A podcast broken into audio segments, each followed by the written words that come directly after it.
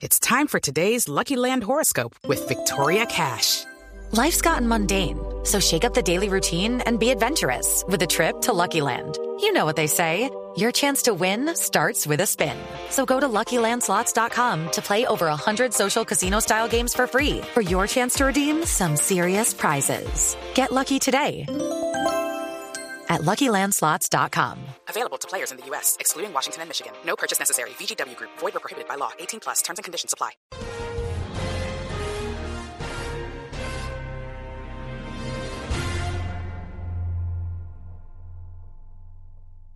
Este domingo en Encuentros Blue, Cuarta Revolución Industrial y Blockchain, una mirada al futuro empresarial, cómo acompañar a los jóvenes para que conecten con sus conocimientos y habilidades. ¿Y qué son los viajes de poder? Todo esto en Encuentros Blue, para vivir bien, por Blue Radio y bluradio.com. La nueva alternativa.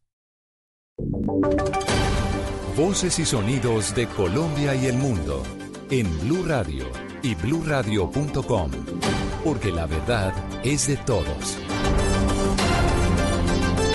12 del mediodía en punto, momento de actualizar las noticias. Les contamos en esta tarde de domingo lo más importante que está pasando en Colombia y el mundo. Mucha atención porque el joven menor de edad que es señalado por las autoridades de haber participado presuntamente en el asesinato ayer de un hincha de la América de Cali, aceptó el ataque. Víctor. Sí, señora Silvia, buenas tardes. Y es que, mire, después de que se registrara la muerte de este hincha identificado como Andrés Carvajal, la policía desplegó un fuerte operativo no solo en Cali, sino en Palmira, donde incluso con el apoyo del helicóptero Halcón identificaron varios rostros de jóvenes que se encontraban al interior del estadio. A varios de ellos los interrogaron, a otros los retuvieron y finalmente uno de los jóvenes que estaba retenido allí en el estadio confesó que atacó a la víctima, pero su intención, dice él, no era matarlo. El general Manuel Vázquez es el comandante de la Policía Metropolitana las diferentes informaciones que se obtienen, incluyendo también las cámaras de seguridad que nos permitió llegar hasta el estadio y empezar a identificar las personas y acercarnos con otras informaciones que nos aportaron para llegar a quienes hoy están enfrentando un proceso de judicialización. Debo destacar que el procedimiento policial de ubicación de los presuntos responsables y el homicida no fue interrumpido por ninguno de los seguidores del fútbol, puesto de que demuestran que hay una cultura de legalidad. Dijo también el general que a este menor aún no se le ha librado la orden de captura, aún sigue bajo la calidad de retenido. Se espera que en las próximas horas la fiscalía haga lo propio y lo presente ante un juez. Por este caso, importante también destacar que hay un adulto que sí está capturado, que también deberá ser llevado entonces ante un juez de la República, Silvia. Estamos atentos, por supuesto, al desarrollo de esta noticia muy importante en el Valle del Cauca. Víctor, gracias. Mientras tanto, atención porque dos policías resultaron lesionados, esto luego de haber sido arrollados por el conductor de una camioneta. Los hechos ocurrieron en medio de la persecución de este vehículo, Camilo. Así es, Silvia. Mire, lo que nos confirman desde la policía de Bogotá es que dos uniformados de un cuadrante en la localidad de Usaquillo requirieron a una camioneta al tipo Duster que al parecer tenía algunas indicaciones de sospecha. Las autoridades en ese momento requieren al conductor del vehículo, el vehículo hace caso omiso a las autoridades, inicia una persecución y posteriormente el conductor de este vehículo, cuando llegan los uniformados al sector en inmediaciones del 7 de agosto, arrolla a los dos policías quienes están lesionados. El conductor pierde el control de la camioneta y también se estrella contra un poste. Dicen que las autoridades, al parecer, estas personas estarían hurtando llantas de otros vehículos. En total, dos personas capturadas y los dos policías que resultaron lesionados fueron trasladados hacia el hospital de esta institución. Estamos pendientes, Camilo, entonces, a la evolución de los dos policías. Mientras tanto, les contamos que la directora del Observatorio Ciudadano de Feminicidio en Santander rechazó la decisión del juez que varió la imputación de cargos de feminicidio a homicidio para uno de los dos casos de las jóvenes universitarias que fueron asesinadas allí en Bucaramanga, Verónica. Silvia, buenas tardes. Aunque la Fiscalía en medio de la audiencia de legalización de captura y medida de aseguramiento solicitó al juez la imputación de cargos por feminicidio a título de dolo al presunto agresor de las dos estudiantes de la UIS asesinadas en una residencia estudiantil, el juez determinó que ese delito eh, es para solo uno de los casos. El otro fue tipificado como homicidio agravado por falta de pruebas. La directora del Observatorio Ciudadano de Feminicidio en Santander rechazó la decisión del juez, pues considera que por conexidad en ambos crímenes debía tipificarse como feminicidio. ¿Esto qué implica? Que una mujer que quede atrapada en un escenario feminicida, es decir, donde van a matar a otra mujer por ser mujer, es también víctima de feminicidio. Eso ha quedado claro en diversas guías nacionales, incluyendo la generada para la investigación y la judicialización de feminicidios el asesinato de las jóvenes ha generado rechazo entre comunidad estudiantil de la UIS y habitantes de Cimitarra, de donde eran las jóvenes. El sepelio de Paola Cruz será esta tarde, mientras que el cuerpo de Manuela Betancourt será trasladado a Manizales. Un carro de la Unidad Nacional de Protección asignado a un desmovilizado del ELN llevaba 10 kilos de marihuana que fueron incautadas por las autoridades. Valentina. Fue en la vía entre Santa Fe de Antioquia y Dabeiba donde la policía incautó estos 10 kilos de marihuana que iban ocultos en un carro adscrito a la Unidad Nacional de Protección y asignado el esquema de seguridad de un desmovilizado de la guerrilla del ELN, quien no estaba en este vehículo. Por el contrario, según el coronel Jorge Cabra, comandante de la policía en Antioquia, ninguno de los tres ocupantes que fueron detenidos tienen relación con la entidad nacional. Es detenido un vehículo automotor en el cual se transportaban tres personas vehículo eh, adscrito a la Unidad Nacional de Protección, en donde se incauta una cantidad de marihuana, eh, marihuana prensada que iba unos paquetes. El vehículo tampoco está reportado como robado, por lo tanto ya comenzaron las investigaciones para determinar cómo llegó este vehículo a manos de estas personas y a ser usado para el transporte de esta sustancia ilegal. La policía de Boyacá entregó un retrato hablado de la mujer que sería una de las responsables de los asesinatos de dos líderes comunales en los últimos días en el norte de ese departamento, Jairo Niño. La investigación de las autoridades llevó a determinar que esta mujer fue vista en las zonas de los homicidios de los líderes comunales en los municipios de El Cocuy y Huicán, al norte de Boyacá. Con la recolección de esta información no se descartaría la relación en estos crímenes. En Blue Radio, Germán Jaramillo, comandante de la policía en Boyacá tenemos eh, eh, ya la información, de acuerdo a lo que eh, se ha logrado avanzar hasta en la investigación, de que esta mujer estuvo en los dos hechos participando activamente, de acuerdo a la recolección de información que se ha ido realizando dentro de la misma investigación y por eso pues estamos hoy presentando ese, esa fotografía, esa imagen para lograr avanzar y obviamente poder contar con el apoyo y la colaboración de toda la comunidad para lograr ubicarla y identificarla y poderla vincular formalmente a esta investigación. Hasta 10 millones de pesos han dispuesto las autoridades como recompensa para quien o quienes den información que ayude a localizar a esta mujer. Recolectando firmas, así es que varios ciudadanos están pidiéndole al gobierno que logre la extradición de Jaime Saade, condenado por el crimen de la joven barranquillera Nancy Maestre en 1994. El hombre fue capturado hace dos semanas y permanece en Brasil Ingel. Silvia, buenas tardes. Solo 26 años después del crimen, las autoridades efectivamente lograron dar con el paradero de Jaime Saade Cormane en Belo Horizonte, Brasil. El administrador de empresas barranquillero se mantuvo huyendo de la justicia colombiana desde 1994, cuando se le inculpó por la violación y el asesinato de Nancy Mariana Mestre, de 18 años. El pasado 28 de enero, este hombre finalmente fue capturado por la policía de Brasil y ahora la sociedad barranquillera se ha unido a los familiares y amigos de la víctima para exigir que sea extraditado y cumpla su condena en Colombia. Es así como surgió la iniciativa ciudadana de recoger firmas a través de una plataforma en Internet que permite ingresar desde cualquier dispositivo, escribir el nombre y expresar su solidaridad con este caso. Ya son más de 2.300 firmas recogidas y de acuerdo con Alfonso Ferro Bayona, líder de, este, de esta iniciativa, el propósito es enviarlas a las autoridades colombianas como para exigir que logren la extradición de Saade. El clamor que nosotros tenemos en este momento es que, por favor, las autoridades logren traerlo aquí a Barranquilla para que pague la pena, porque él está condenado por la muerte de El esta clamor niña. de que Jaime Saade sea extraditado a Colombia también tiene que ver, Silvia, con el deseo de que esta persona le confiese a la familia de la víctima cómo ocurrió realmente este crimen y si hay más involucrados, ya que en el apartamento donde encontraron su cuerpo también fueron hallados rastros de sangre de una tercera persona. 12, 8 minutos. Ingel, gracias. Mañana se reactivan las clases en la Universidad Distrital, que fueron suspendidas desde octubre del año pasado por cuenta del paro de los estudiantes. El segundo semestre de 2019 se va a adelantar hasta abril y luego van a definir el calendario de clases para el 2020, Camilo. Así lo confirma el rector de la Universidad Distrital Ricardo García Silvia, quien dice que mañana 10 de febrero iniciarán estas clases que se extenderán hasta el próximo 4 de abril. Sin embargo, aún no se ha definido cuándo comenzará el primer semestre del año 2020. Eso es lo que se estableció, estuvieron de acuerdo y todos estamos en esa tónica para que el 4 de abril vamos en este lapso a estudiar cómo le damos a los dos semestres que quedan para este año, pero eso necesita un estudio especial con el Consejo La Superior. reactivación de las clases se da luego que el Consejo Superior, presidido por la alcaldesa Claudia López, aprobara la asamblea estudiantil, que era uno de los requisitos que habían dicho los estudiantes para reactivar estas clases suspendidas desde finales del mes de octubre. Hay más noticias. En alerta está el departamento del Huila, donde se han registrado 56 incendios forestales por cuenta de la temporada seca y las altas temperaturas. Silvia Lorena. El Huila continúa en alerta por el aumento de incendios forestales como consecuencia de las altas temperaturas que se registran especialmente en el norte y centro del departamento y que ya han afectado 278 hectáreas de pastos, cultivos y vegetación en zonas de reservas en 26 municipios.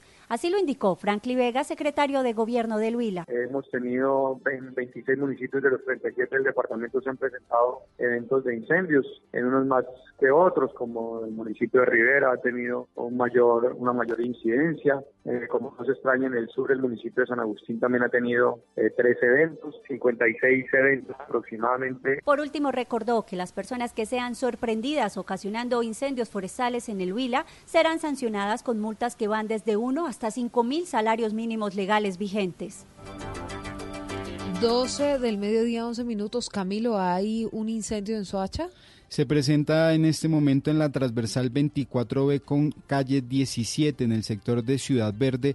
De acuerdo a lo que están reportando, un inmenso incendio gigantesco que se está presentando en una zona verde, al parecer una emergencia de carácter forestal, una quema de pastos que llaman las autoridades. En este momento, el cuerpo oficial de bomberos de Cundinamarca está llegando al lugar para atender la emergencia. Sin embargo, la columna de humo ya es bastante grande en este sector del sur de la ciudad o al sur de Bogotá, en inmediaciones con el municipio de Soacha. 12-11 Noticias del Mundo. Hay otra alerta en el mar Mediterráneo después de que un buque español salvara a 80 migrantes que estaban en peligro. ¿De qué se trata esta emergencia, Juan David? Silvia, pues el servicio telefónico Alarm Phone, que está a disposición de los migrantes en el mar, alertó que hay otro bote con 91 migrantes a bordo que están en peligro en el mar Mediterráneo, luego que el buque Aita Mari rescatara 80 migrantes de otro bote, pues al parecer todavía se desconoce el paradero de estas 91 personas y ya las autoridades italianas y españolas adelantan su investigación. Por otro lado, el buque Aita Mari estaba esperando autorización de un puerto para poder desembarcar a los migrantes rescatados, en donde había 18 mujeres, tres de ellas embarazadas, 8 menores de edad y 54 hombres. Absolutamente todos se encuentran fuera de peligro, según reportó en las redes sociales el proyecto de rescate Mediterráneo. En deportes, con David Ospina como titular, el Napoli perdió 3-2 con el uh, Leche y en otras ligas hubo suspensión de los partidos por la tormenta Ciara. Joana. Silvia, así es. Buenas tardes. David Ospina volvió a ser titular con el Napoli en la jornada número 23 de la Liga de Italia y su equipo cayó 3-2 ante el Leche en Inglaterra. Bélgica, Alemania y Holanda se suspendieron los partidos de hoy debido a la tormenta Ciara, que por fuertes lluvias y vientos no permitió la realización de la jornada futbolera en Australia. La selección Colombia de bicicross no pudo competir en la Copa del Mundo, que fue cancelada justamente por esas malas condiciones climáticas. En nuestro país, hoy a las 4 de la tarde vamos a tener en el Estadio La Independencia de Tunja la presentación oficial del Tour Colombia, que iniciará el próximo martes. Serán 27 equipos los que estarán en esta prueba. Y cerramos con la programación del fútbol. A las 5 y 30 de la tarde en Argentina, Racing recibe a Independiente del colombiano Andrés Felipe Roa y River Play a las 7 y 30 de la noche con Quintero y Borré visita a Unión. En Colombia a las 2 de la tarde tendremos la equidad ante eh, el partido de la equidad justamente que va a jugar ante Deportivo Pereira y a las 4 de la tarde Jaguares Millonarios. 12, 13 minutos también en deportes. Uruguay repetiría hoy ante Colombia, el mismo equipo que logró empatarle a Brasil eh, el jueves. A los churrúas, a los charrúas, una victoria e incluso un empate los puede clasificar en los Juegos Olímpicos, Sebastián. La selección uruguaya de fútbol busca llegar a su segunda Olimpiada en la última década. Ya llegó a Londres 2012 y ahora espera poder ganar o incluso empatarle a Colombia y esperar un resultado que le favorezca en el duelo entre Argentina y Brasil. El equipo de Gustavo Ferreira ha marcado ocho goles en el torneo, pero también ha recibido 10. Una buena noticia para la delantera del equipo colombiano. Vamos a oír al delantero de Nacional de Montevideo, Santiago Rodríguez un buen rival, eh, bueno, muy, muy bueno en ataque. Bueno, me parece que tienen un jugador importante como Carrascal, eh, buen nivel y bueno, eh, hay que bueno, tratar de controlar lo que hagan ellos y bueno, y ahí uh, contragolpearlo. ¿Ese es el hombre que preocupa, Carrascal? Bueno, a mí, a mi parecer es el jugador que más me gusta, que bueno, que maneja el, equipo con Benedetti y bueno, hay que controlar a ellos y bueno, ahí atacarlo que bueno, nosotros tenemos muy, muy buena delantera también. El empate le sirve a los uruguayos para llegar a Tokio 2020 siempre y cuando la selección brasileña caiga ante Argentina. Desde Bucaramanga en el torneo preolímpico de fútbol Sebastián Vargas, Blue Radio. Muy bien, Sebas, gracias. 12, 15 minutos al cierre. Está todo listo en Los Ángeles para la entrega esta noche de los premios Oscar. 1917, El Irlandés. Y había una vez en Hollywood, encabezan la lista con más nominaciones. Luis Carlos, que es nuestro experto en cine, con todos los detalles de lo que podemos esperar esta noche. Luis Carlos. Hola amigos de Blue Radio, buenas tardes. Efectivamente, hoy se entregan los premios Oscar, edición número 92. Esta noche, tarde en Los Ángeles, en el Teatro Dolby, se entregan las estatuillas a lo más destacado del cine. Y aparece la película Guasón con 11 candidaturas. Cuando se conocieron las nominaciones, todo parecía indicar que era la máxima favorita. Pero conforme como ha avanzado la temporada de premios, ese favoritismo se ha empezado a diluir. En cambio, sí ha cobrado protagonismo 1917. La película de San Méndez, que se ha ganado los premios más importantes de la temporada, entre ellos el Globo de Oro, el premio BAFTA de la Academia Británica y los premios de los sindicatos de directores y productores.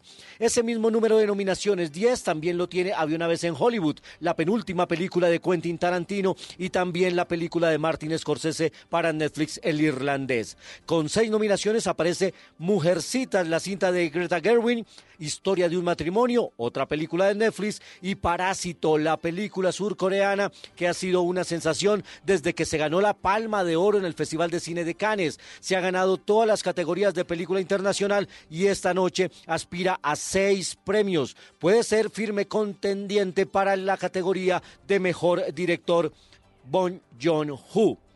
Muy pocas sorpresas esperan esta noche en una gala que de nuevo y por segundo año consecutivo no va a tener presentador. Decidieron que solo va a haber números musicales y los presentadores oficiales de cada categoría. Esta noche es la entrega número 92 de los premios Oscar y por supuesto los detalles los tendremos aquí en Blue Radio. Que tengan un resto de domingo de película y recuerden, nos vemos en el cine.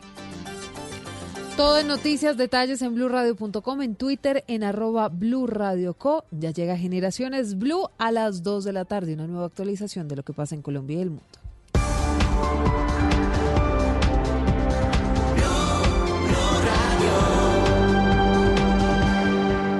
Padres con experiencia, padres nuevos, hijos únicos, hermanos, abuelos que consienten, nietos que aprenden. Vamos a construir un puente entre generaciones para que las familias crezcan y entre todos podamos cambiar el mundo.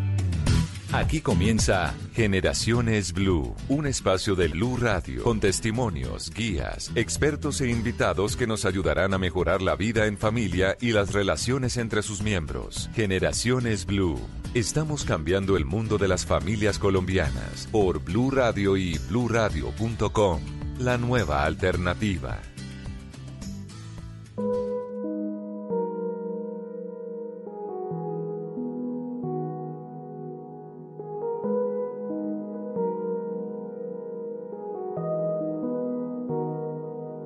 Si este amor fuera posible y el silencio fuera un cuerpo tangible, si el final fuera el principio para mí.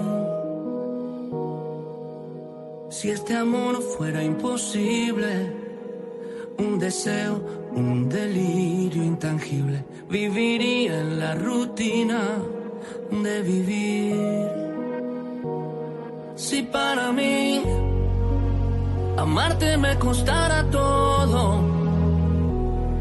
Y para ti amarme no valiera nada,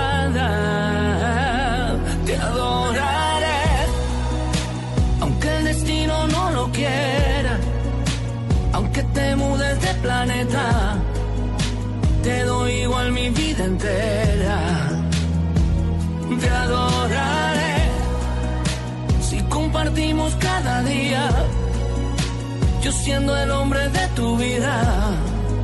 Hola, ¿qué tal? Buenas tardes. Aquí estamos, como cada domingo, acompañándolos. Hoy un poquitico más románticos que de costumbre. Sí. Eduardo. Esta canción que se llama Te adoraré la hace Ricardo Montaner, estrenada en 2019. El video se estrenó el 10 de enero con un ingrediente especial y es que los protagonistas son la hija de Montaner, Eva Luna, ¿la ha visto? Sí, claro. Además de que canta divino, también ella es hermosísima. Y el prometido, su yerno, que se llama Camilo, que es colombiano y que lo hemos escuchado en muchas canciones cantando reggaetón aquí en nuestro país. Nuestro Camilo, ¿no? Nuestro Camilo, Nuestro. Camilo, porque lo, lo queremos bastante, lo apreciamos bastante en el país porque además es un gran músico. Sí, ha hecho sí, sí. muy buena música y se ha convertido en un gran representante de verdad de... de, Además de- es como de disciplinado. Sí, y pues bueno, uno con ese suegro hay que aprovechar. ¿no? Bueno, acompañados de buena música, les damos la bienvenida, les planteamos aquí un tema de conversación entre todos a propósito de esta época del año. Algunos de los colegios, el calendario B ya retomaron sus clases, calendario A también, la agenda académica está en curso en el país y del lado de los estudiantes y de retomar estas jornadas académicas, Eduardo, un montón de preguntas que uno se hace como papá, que muchos de los estudiantes o de nuestros hijos se hacen y es en torno al tipo de formación que usted decide para sus hijos, cuando Exacto. usted tiene que tomar la decisión de, de plantearse la posibilidad de entrar a una institución educativa, del tipo de formación que quiere para sus hijos, de las oportunidades que hay en el país y de si es o no lo apropiado para ellos. Oiga, uno, uno hablando con muchos papás que están en ese proceso, porque muchos están también eh, terminando toda la etapa del jardín en plena búsqueda de colegios. Me han tocado mamás que hacen hasta un Excel, ¿no? Ay, con no. pros y contras, Ay, entonces no. vienen y tal, la balanza, entonces estos positivos, estos tal. Pero muchos de ellos, eh, de los papás con, lo que, con los que he conversado, me han dicho, mire, usted se tiene que quedar con el colegio con el que haga clic. Lo dicen ellos así en esos términos. Sí. Entonces es como que un- usted siente que ese puede ser el colegio para su hijo. Usted ya tiene hijos en colegio. Yo tengo ya uno en colegio, el otro está en jardín. Pero eh, depende mucho del tipo de educación que se les dé, si utilizan o no utilizan uniformes, si qué tipo de reglamento tienen. Y esto nos lleva al caso que fue polémico hace algunos días, Mónica, no sé si usted lo recuerda, un colegio público en el municipio de Obo, en el Huila. Sí. Fue polémico porque le exigen a las niñas la faldita por debajo de la rodilla, no pueden tener areticos los muchachos, no pueden tener el pelo largo, eh, las niñas no pueden tener las uñas pintadas y para algunos pues es un régimen un poquito, dicen ellos, retrógrado, ¿no? Es un régimen. Es un, exactamente, es un régimen, entonces eh, no, sé, no sabemos hasta qué punto eso puede ser adecuado o no para la formación de los niños. Y si le suma a eso pensar en educación más estricta, educación más tradicional, educación más flexible, cuántas tareas, tareas o no.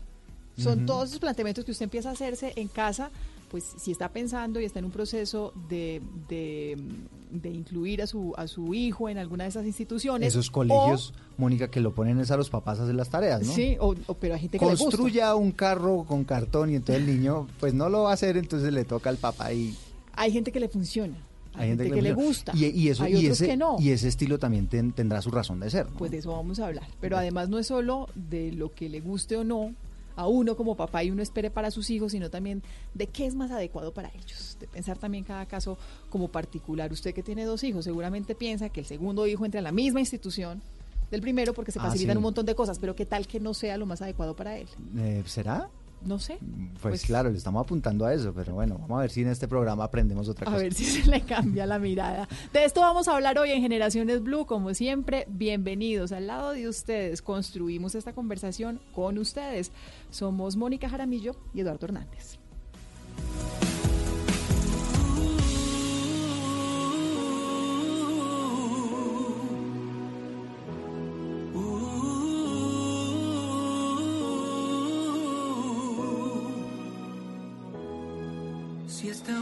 Fuera posible y el silencio fuera un cuerpo tangible, si el final fuera el principio para mí.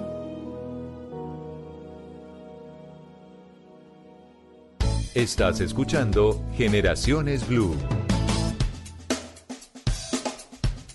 Usted entonces, Eduardo, ¿educación estricta, tradicional o educación flexible? Mm, Confiésese. Me confieso, a mí me gustan las reglas, ¿sabe? Me gusta que les pongan un poquito de disciplina, que la formación desde tempranas edades, pues ellos aprendan a que hay que cumplir normas. Bueno, pues a mí me gusta un poquito de lo uno y un poquito de lo otro. Lo que pasa es que no me ha tocado tomar esa decisión todavía. Ahora, tampoco el régimen, ¿no? El reglazo en la palma de la mano, no, eso no, eso ya está... Pero usted sí tiene pinta de que perfecto, que no les dejen pintar las uñas, que no les dejen poner areticos, que no le dejen crecer el pelo. Sí, no me molesta. Después, si se quiere pintar las uñas, crecer el pelo después de que salga Pero del en el colegio no. nada. Pero pues si en el colegio esa es la regla y él tiene que aprender que eso, eso lo tiene que cumplir. Bueno, saludamos de una vez a nuestros invitados en la tarde de hoy. Fernando Vita, que fue presidente de UNCOLI, que es la Unión de Colegios Internacionales, además es el rector del Leonardo da Vinci en Bogotá. Fernando, bienvenido.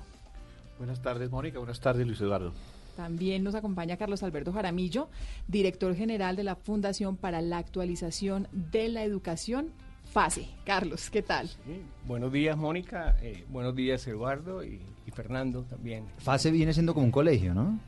¿Es- FASE, ¿O es, o es qué? No, FASE significa Fundación para la Actual- Actualización de la Educación. Una educación en el amor para, para el desarrollo del ser. Una cosa completamente distinta a la Sí. que estamos acostumbrados. Y es, un, es una fundación que tiene varios programas en el país. Mm. Uno de esos programas que pues, se llaman colegios, porque pues así está regulado en la ley 115 del 94, que es la Ley General de Educación. Sí. Pero para nosotros es un programa. Pero tenemos un, un programa que es un colegio en Tenjo, tenemos otro en Armenia, tenemos otro en Cúcuta, hay uno en, la Sierra Nevada y uno en Villavicencio. Pero para entendernos mejor, sí son como colegios. sí, son, eh, Bueno. es el equivalente a colegios. Bueno, Mejor dicho, un joven que entre a uno de estos programas de fase de la fundación tiene, pues se gradúa y puede pasar a la universidad, está dentro de todas las reglamentaciones académicas y formativas de Colombia. Sí, cumplimos con todos los requisitos legales. A nosotros Sí. nos vigila en, en, en Tenjo, que es donde está ubicado el colegio FASE. Nos vigila la, eh, la, la Secretaría de Educación de, de Cundinamarca. Lo que pasa es que es un colegio de otro Sí, estilo. Pero ahora escuchaba, yo creo que escuché, fue a, a Mónica o, o a no- Eduardo hablar de, a- a- no, hablar de calendario A y calendario B. Sí, fui yo. Sí, entonces hay que mirar cuál es la fuente de esa información. Nosotros no somos ni calendario A ni calendario B, somos calendario C. Y No. eso tiene una razón de ser. Así eso es que Está equipara las vacaciones de fin de año y las de mitad de año, ¿no? No, no tiene que ver con Nada que ver es con más vacaciones. el- es más con el ser. Ah, es más con el los procesos de desarrollo personal de, de nuestros estudiantes. Bueno. O sea, no podemos decirle a un estudiante eh, que se va a graduar, que se, va a gradu- que se puede graduar en junio, que no se puede graduar en junio porque es que el calendario se lo impide, que se tiene que graduar en, en diciembre. Nuestros estudiantes entran en cualquier época del año y se gradúan en junio y se gradúan en diciembre. Mm, ¿Quería educación flexible? Sí, ahí está. A- ahorita le contamos más detalles. Y Diego Sánchez, que es el decano de la Facultad de Psicología de la Fundación Universitaria Conrad Lorenz, que también nos acompaña en la tarde de hoy. Diego, ¿qué tal? Muy bien, buenas tardes, buenas tardes a Carlos, Fernando, Mónica, Eduardo, como papá y como psicólogo, muy contento de tratar este tema y contento de aportar desde la academia, desde el estudio del comportamiento, las evidencias que tenemos. Espero que Mm. las podamos contar todas. Gracias, gracias. Yo quisiera empezar preguntándoles a Fernando y a Carlos un poco más de sus modelos. Si vemos el, el modelo de fase de esta Fundación para la Actualización de la Educación, eh, Fernando, vemos, vemos un modelo completamente distinto a lo que es el Leonardo da Vinci, sin duda. No, no vamos a calificar acá de, de, de- formas buenas ni malas, sino de, de- podemos calificarlo de lo más tradicional a lo más flexible. Las razones para que hayan unas, una formación más tradicional o más, más ajustados a los calendarios académicos y a los estilos del país. Pues yo creo que más que tradicional es mejor hablar de convencional. Digamos que es a lo que la gente ha estado acostumbrada a tratar. Porque es que el hecho que haya eh, colegios que digamos están pues usando la bajo la normatividad local, eh, nacional, con todas las eh, las limitaciones que impone también nuestro nuestro ordenamiento jurídico, que es eh, que es bien complejo, pues el, eh, pues ahí no quiere decir esto que las instituciones no estén evolucionando y no se estén adaptando al desarrollo de los niños hoy en día.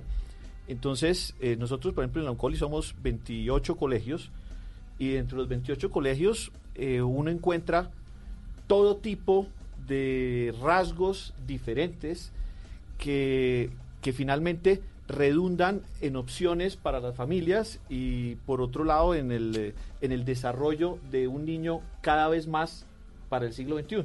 Entonces cuando la gente habla del siglo XXI sí, nos, nos estamos olvidando que llevamos ya el 20% del siglo XXI. Entonces ya no es el, el futuro, es el absolutamente el presente.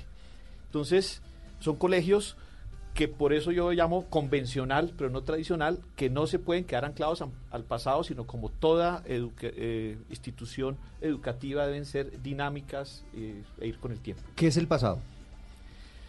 Pues eh, depende la edad a, lo que, a, a quien se le pregunta.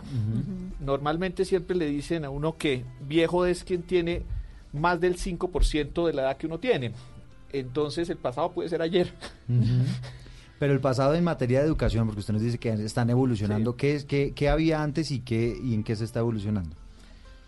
Mire, yo creo que cada, cada institución eh, tiene sus propias características, pero normalmente, si volvemos al tema inicial, que son los padres que quieren para sus hijos, uno comienza a pensar en unos padres jóvenes que están pensando en que sus hijos inicien su proceso escolar.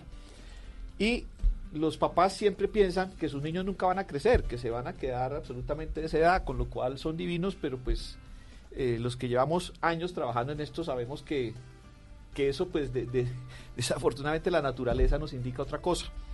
Entonces siempre queremos que todo esté resuelto y la primera pregunta siempre dicen, yo quiero un colegio donde se me garantice que mi niño esté preparado para afrontar el mundo del mañana. Y el mundo del mañana hay que tener una bola de cristal para saberlo. Por ejemplo, hay una estadística que dice que de las 10 profesiones que el año pasado, no quiero decir que sean más exitosas porque pues es muy difícil decir que es éxito, pues porque además no vamos a entrar en el tema si son que ganan más dinero, menos dinero, pero las 10 profesiones de los cuales se requirieron más personas en el año pasado y que fueron de las que profesiones u oficios, porque es que vamos a ver cosas que no, no existen como, co- como profesión regulada, de esas 10, 6 no existían hace 10 años. Y los niños que se están graduando ahora entraban en un proceso escolar hace 15. Entonces, imagínate, hace 15 años poder prever lo que iba a pasar. Cuando dice, no, es que hoy en día uno le pregunta a un muchacho, ¿tú qué quieres ser? Dice, no, yo quiero ser CEO. Entonces uno dice, bueno, pero CEO, entonces hace 15 Eso es años un cuando co- llegamos... Community manager manejando redes sociales y temas de, de internet, sí. No, el SEO es el que optimiza las Bueno, redes el que sociales. optimiza y Search que- Engine Optimization. Ajá. O sea, ni, ni siquiera es una derivación. El Community Manager es otra de las 10 más requeridas. Tú pones a pensar, hace 15 años no existía el concepto de Community Manager. Ujú. El tema de redes sociales no, no había explotado. Y eso, nosotros 10 años dentro de los muchos siglos que lleva la, la humanidad, no son nada. Entonces lo más importante es que las instituciones eduquen a niños que sean capaces de enfrentar autónomamente el mundo. Sí, estamos, Entonces yo creo que esa es la, la clave, más que si es tradicional, convencional, si, si es disruptivo, si rompe esquemas. Pero ha- habla uno mucho cuando cuando empiezan esta conversación de las de los nuevos modelos formativos, educativos, se habla mucho de competencias, por ejemplo, y de competencias que al final son las que el mismo estudiante o el mismo joven o el mismo mi- el mismo niño eh, para las cuales se va preparando para enfrentar el futuro que sea. Pero en ese orden de ideas entonces sería un poquito más defendible un proceso formativo como fase.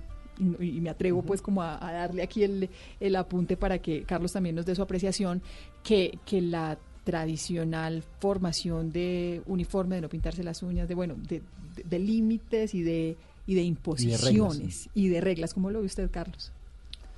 Bueno, eh, fase, como, pues como comentaba eh, Fernando, eh, yo pienso que la, hay que mirar realmente el origen de la educación, desde dónde se viene hablando de educación tradicional, de, de educación alternativa. Yo pienso hay, hay una comedia de, de Aristófanes que se llama Las nubes, y allí hablaban precisamente de, de cómo se formaban a, a los estudiantes, ¿no? Unos se formaban para la guerra con la disciplina, con inclusive aprenderse de memoria ciertos, ciertos procedimientos de, de guerra, mientras que estaba Sócrates.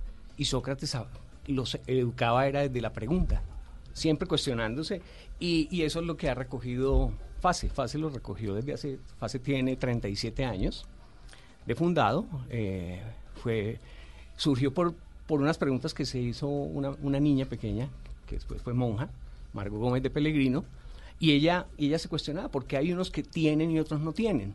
Y desde esa pregunta ella empezó a construir, y desde una serie de inquietudes que tenía empezó a construir. Si uno habla de, del amor, eh, del amor eh, flexible, eh, allí, allí puede que no haya, no haya disciplina, no haya unas normas. Fase sí tiene disciplina, tiene normas. El amor en fase es un amor exigente. Y nosotros definimos el amor eh, como la capacidad que tiene el ser humano de derramar en el otro la mayor cantidad de beneficios. Y eso es lo que buscamos eh, para nuestros estudiantes. Yo no voy a cuestionar la educación tradicional, pienso que tiene también sus beneficios, pero esta educación tradicional se ha, se ha formado desde el miedo, el miedo que tenemos como padres. O sea, ¿qué esperamos para nuestros hijos? ¿Qué miedos sentimos nosotros que no son los miedos actuales de nuestros hijos? Entonces estamos trasladando esos miedos y esos miedos también limitan esa, esa capacidad. Eh, ahora decían, eh, decía, decía Eduardo al inicio eh, que los padres muchas veces cogen los colegios porque Cuando hacen clic. hacen clic. Sí, sí, sí. ¿sí? Pero es el clic de ellos, no es el clic de, los, de sus hijos, no es el clic de sus estudiantes. Claro. Y los llevamos a tomar decisiones desde, desde, desde muy pequeños donde no pueden tomar, tener esa alternativa. Entonces nosotros... Pero, pero, pero un niño, y, y perdón lo, lo, lo, lo- lo interrumpa Fernando, un niño a los, yo no sé, hoy en día están recibiendo niños a los 4, 3, eh, 3 4 años, ¿a esa edad tendría la posibilidad él de escoger dónde quiere estudiar? No, no tendría esa posibilidad. Por eso, por eso la educación también debe ser para los padres y debe venir desde, desde el gobierno. O sea, el gobierno limita esas posibilidades, porque la mayor cantidad de colegios que tenemos en Colombia, en Colombia son colegios eh, con un enfoque tradicional, con un enfoque competitivo.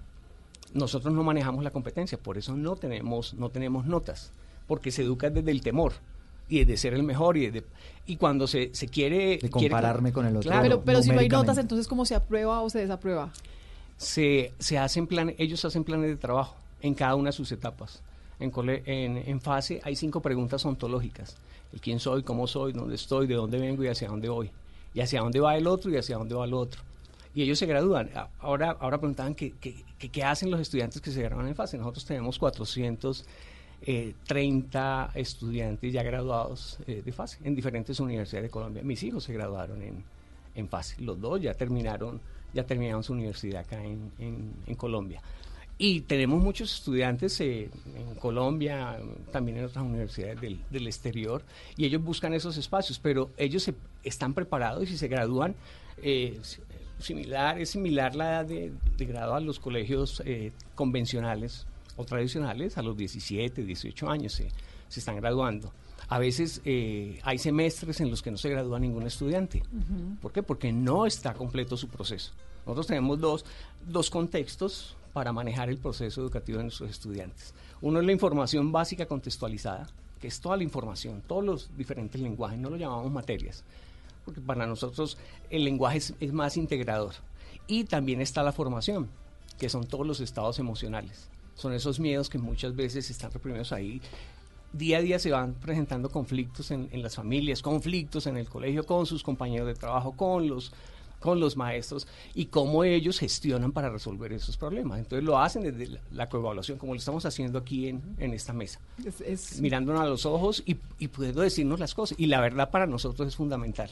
Es, es bien interesante porque porque al final puede responder un montón de inquietudes que uno tiene como papá, pero también genera un montón de, de dudas y de incertidumbre y de temores adicionales a los que uno pueda tener con una formación tradicional y con instituciones eh, tradicionales. Sí, Fernando. Yo complemento lo de Carlos, lo cual me parece ma- maravilloso esquema, y es que el hecho que no haya notas no quiere decir que no haya un esquema de evaluación. Es un esquema de evaluación particular. Entonces, por eso todos nosotros debemos tener una mente bastante más abierta y los mismos papás no encasillarnos a ver las cosas de, de una manera. Es- eso nosotros entre instituciones lo tenemos más claro que, que de afuera hacia adentro. No, y como a uno se le convierte además en un desafío, la, la elección de la institución, el tipo de formación, eh, las exigencias académicas, los costos, porque uno tiene que meter en una bolsa además todo esto, te- todos estos temas, las distancias en una ciudad como Bogotá, que en, en la que uno también tiene que considerar hasta Sí, eso. En Barranquilla, en Medellín, es que. Y los trancones. Las- las- ¿A qué horas entran? ¿A qué sí, horas salen? es- es- ¿Qué son- tanto le toca madrugar al niño? Son elementos que uno va metiendo en una bolsa y que de verdad, sí, responde uno tal vez a algunos temores que, ya están ahí como, como papá, pero también a unas realidades que, que, hay que, que hay que confrontar. Diego, usted como, como experto también en este tema de evaluación psicológica, también al lado de, de la formación y de, y de ese acompañamiento en lo social y que ha sido docente universitario, ¿qué lectura tiene de, de, este, de esta situación a la que se, se enfrentan los papás a la hora de, de tomar una decisión para llevar a sus hijos al colegio? Eh, los escuchaba y me preguntaba si los hijos son para las instituciones o las instituciones para los hijos. Es una, una pregunta que debe resolver el padre antes de tomar cualquier decisión. No es, no es una pregunta fácil. Eh, yo me voy a remitir un poco, mencionaban aspectos históricos, cuándo comienza la educación, cuándo se da inicio. Entonces, eh, mencionamos la, la condición histórica y filosófica de una postura de la educación, pero típicamente la educación que nosotros denominamos convencional nació hace 300 años, con un interés particular de formar a, a un grupo de personas para una actividad particular. Pero si yo me remonto a 7000 años, estoy hablando de la civilización, y si me remonto aún más, estoy hablando del cerebro humano. El cerebro humano eh, llegó a un punto, digamos, relativamente estático en el proceso de civilización. El, el cerebro no cambia en este momento de la manera en la que venía cambiando, y tenemos un sujeto entonces que en un estado en el que hay que preguntarse, ¿ha logrado volverse adaptativo? ¿Ha logrado volverse un ser eh, holístico, afectivo, espiritual, con intereses, con curiosidad, con unos motivos bien particulares, que da cuenta de los dos modelos que estamos hablando? ¿Y, y en qué punto da cuenta? El cerebro humano está hecho para el amor, está hecho para la afectividad, está hecho para entregar amor y dar amor, pero también es un cerebro que está hecho para ser competitivo. Es decir, esto va mucho más allá del modelo educativo en el que me forme. El ser humano tiene un cerebro que durante su desarrollo ha aprendido a ser competitivo. Ahora bien, ¿competitivo para qué? ¿Competitivo para quién? ¿Competitivo para, para cuándo? ¿Para dónde? Es una pregunta que sin duda tiene que ver con los miedos que luego se desarrollan y que es una pregunta que sin duda tiene un efecto fundamental porque los padres, eh, cuando responden a esta pregunta, mi hijo para la institución, la institución para mi hijo, deben resolver el asunto de sus propios, de su propia historia de aprendizaje, de sus miedos, de qué ha ocurrido, cómo viví yo mi colegio. A veces yo elijo una educación no tradicional porque tengo el miedo de la educación tradicional. O a veces elijo la educación tradicional porque vi la experiencia de alguien que tomó educación no tradicional. En esencia, nuestro cerebro está hecho para adaptarse.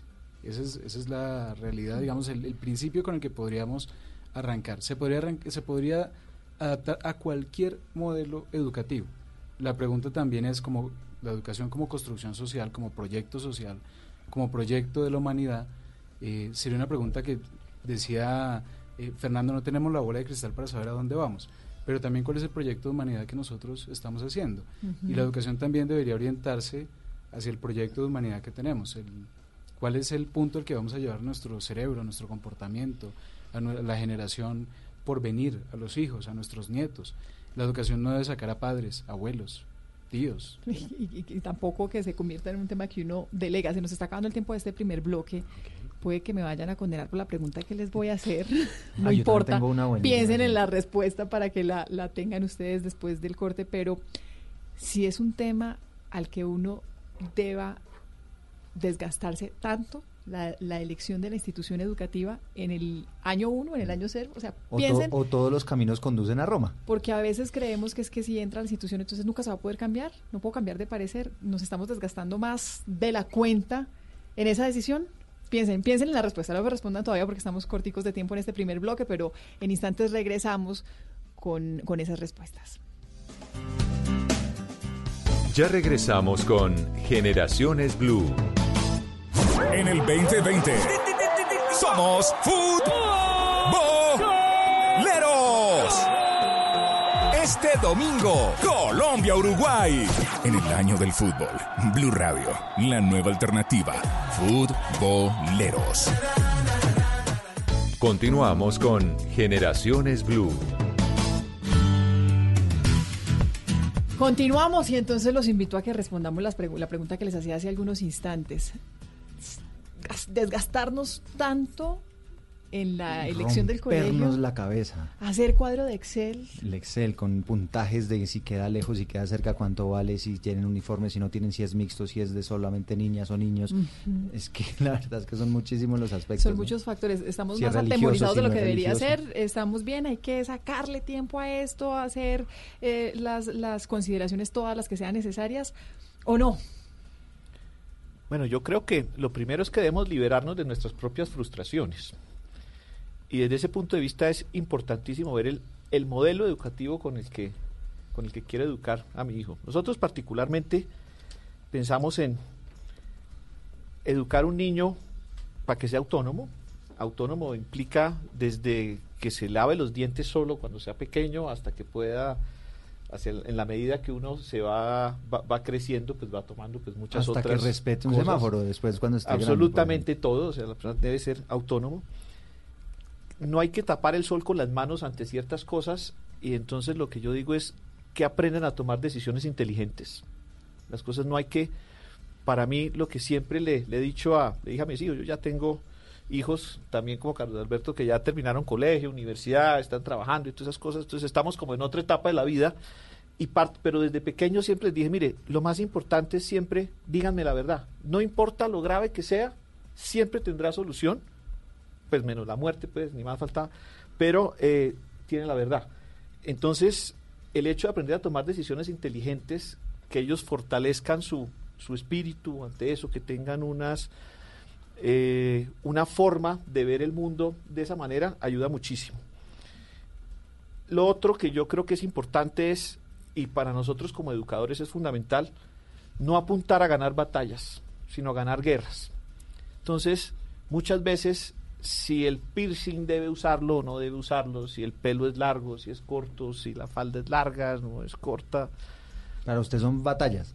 para mí son pequeñas batallas, porque es que luchar contra la esencia del ser, luchar contra, contra lo que es un, eh, un adolescente que tiene adentro un, un fogonazo de todo, pues eh, nosotros no debemos contener esa clase de cosas porque del, de forjar todo ese espíritu es donde se logran las grandes cosas, se logra la innovación, se, lo- se, se logran muchas cosas, me parece interesante. Entonces, yo soy de la teoría que hay que ganar las guerras. Las batallas hay que manejarlas con inteligencia. Bueno, pero ahí le, le puedo contrapreguntar, ¿no? Estamos hablando con el presidente de Uncoli, rector del colegio italiano. Pero en ese orden de ideas, digamos, cómo, cómo evitar, digamos, caer en lo que podría terminar siendo, no sé, si llamarlo un libertinaje, si terminar siendo una persona que no sigue reglas o que tal vez no sea formado para, para vivir en una sociedad que al final está llena de reglas. De acuerdo. Eh, precisamente por eso hay que aprender a ser autónomo tomando decisiones inteligentes. A eso hay que, la formación debe llevar a eso. Las reglas las impone la sociedad, las reglas no las, no, no- no las imponen las instituciones, no las impone la casa, sino la sociedad, y cada uno las va tomando, digamos, a su manera, eh, con unas interpretaciones, pues obviamente pues no quiero pasarme en extremo de, de laxo, pero, pero yo, yo creo que en general las instituciones han entendido eso. Bueno, Fernando, de, de- del, del colegio, ¿le puedo decir colegio como para que nos entendamos mejor? Porque es que, sí, claro, claro, que es un colegio diferente. ¿Del colegio disruptivo? Del colegio, sí. Eh, usted, de- desde su punto de vista, ¿cómo ve este asunto de, de las reglas? ¿Cómo ve este asunto de- del uniforme, de, de limitar a los niños un poquito en ese asunto como, como en el, con la idea de, de formarlos desde chiquitos? Bueno, el, el colegio tiene, eh, tiene sus reglas, tiene un manual de convivencia. eh, ese manual se- eh, de convivencia se construye con, con los maestros, se construye con la participación de los estudiantes. Y los padres también, sí. Y es, sí, y es, y es activo, ¿no? Cada, cada semestre mm, se está revisando. Vemos que las tecnologías llegan y hay cuestionamientos de si se permite o no se permite el uso de equipos electrónicos en, Ah, en las ese, ese era, esa era uno- una, una de las polémicas en Novo en Huila, porque allá, que es un colegio público, allá dijeron no celulares, en ningún momento. eh, Bueno, pero no Francia también estaba estudiando esa posibilidad. Sí, y País de la aquí- libertad. Y bueno, y aquí se propuso en algún momento la, la exdirectora del ICBF que los niños no tuvieran celulares antes de los 14 años. Pero, por ejemplo, con, con ese tema, ¿qué manejo darle? No, eh, cuando hay prohibición, detrás de la prohibición viene la trampa. Entonces, si yo prohíbo el uso de celulares, eh, estoy invitando a los estudiantes a que lo traigan escondido para que lo utilicen. ¿Cuál es la responsabilidad que tenemos como padres para que nuestros hijos usen adecuadamente sus, sus equipos electrónicos? Porque también hay que entender que son una herramienta eh, que acompaña los procesos de, de aprendizaje. Entonces, prohibirlos no es la solución. En fase, especialmente, no lo manejamos de, de esa forma.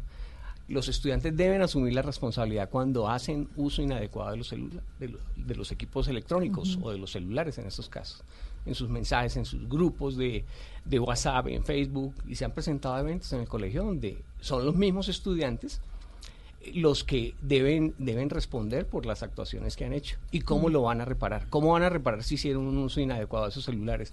También se invita a los padres a que participen en esa, en esa construcción colectiva. ¿Y Entonces, cómo, ¿Y cómo lo van a reparar? ¿Ellos mismos lo eligen o, o cómo se da ese proceso cuando hay una mala utilización del teléfono? No, se hace, se hace primero un, un proceso con, con ellos, se les invita a conversar y a que eh, manifiesten la verdad de lo que pasó, con el evento que haya sido. Después de ese proceso, ellos sacan, ellos eh, hacen una reflexión sobre el evento que, que, que sucedió con el uso inadecuado del, del celular. ¿Hay sanciones? No, na- el- la invitación es más, más que a sanciones, es a la reflexión. ¿Y cómo voy a reparar ese, ese daño que, que causé? Ya si hay un evento, un evento que, que desborda, desborda la institucionalidad, sí puede haber unas consecuencias, ¿no? Sí. Cuando hablamos de educación flexible no estamos hablando de no límites, no estamos hablando de no poner algunas algunas condiciones. En la formación, Diego, en la formación de los de los jóvenes en general, más allá de las paredes de una institución educativa, esos límites también son clave. Son clave porque pues al final están en un proceso de orientación y de formación en la que no están a libre albedrío. Así es, eh, el cerebro también necesita límites, son necesarios. La formación de hábitos determina el carácter de un sujeto y el estilo de vida que va probablemente a, determinar hasta, volviendo, no, no, sabe- no, podemos, vamos a definir qué es éxito, pero determinará el éxito que haya elegido en su vida. Los hábitos no se forman en el colegio necesariamente. Yo eh, tengo, escuchaba a Carlos decir, prohibir traer el celular de pronto produce la, la trampa. No necesariamente, todo depende del sistema en el que el estudiante haya estado vinculado. De hecho, he ahí el gran inconveniente de, la, de nuestra educación actual y es eh, delegamos al sistema educativo, delegamos a una institución una actividad que también debe hacerse por todo el grupo social, por todo el país, por todas las personas que estamos involucradas.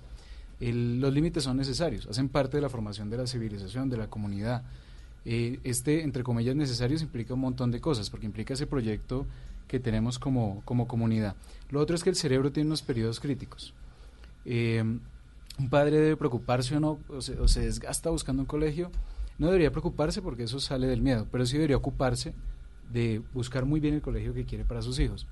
Resulta que los primeros cinco años de vida son, bueno, todos los años de vida son muy importantes, pero los primeros cinco años de vida determinan redes neurales que van a determinar casi que el resto de la vida del sujeto. De hecho, las políticas eh, nacionales de cero a siempre, que tienen que ver con qué vamos a hacer con estos niños de 0 a 5 años en nutrición, en actividades pedagógicas, lúdicas, están apuntándole a que ese cerebro crezca con todas las condiciones con las que esperamos que crezca.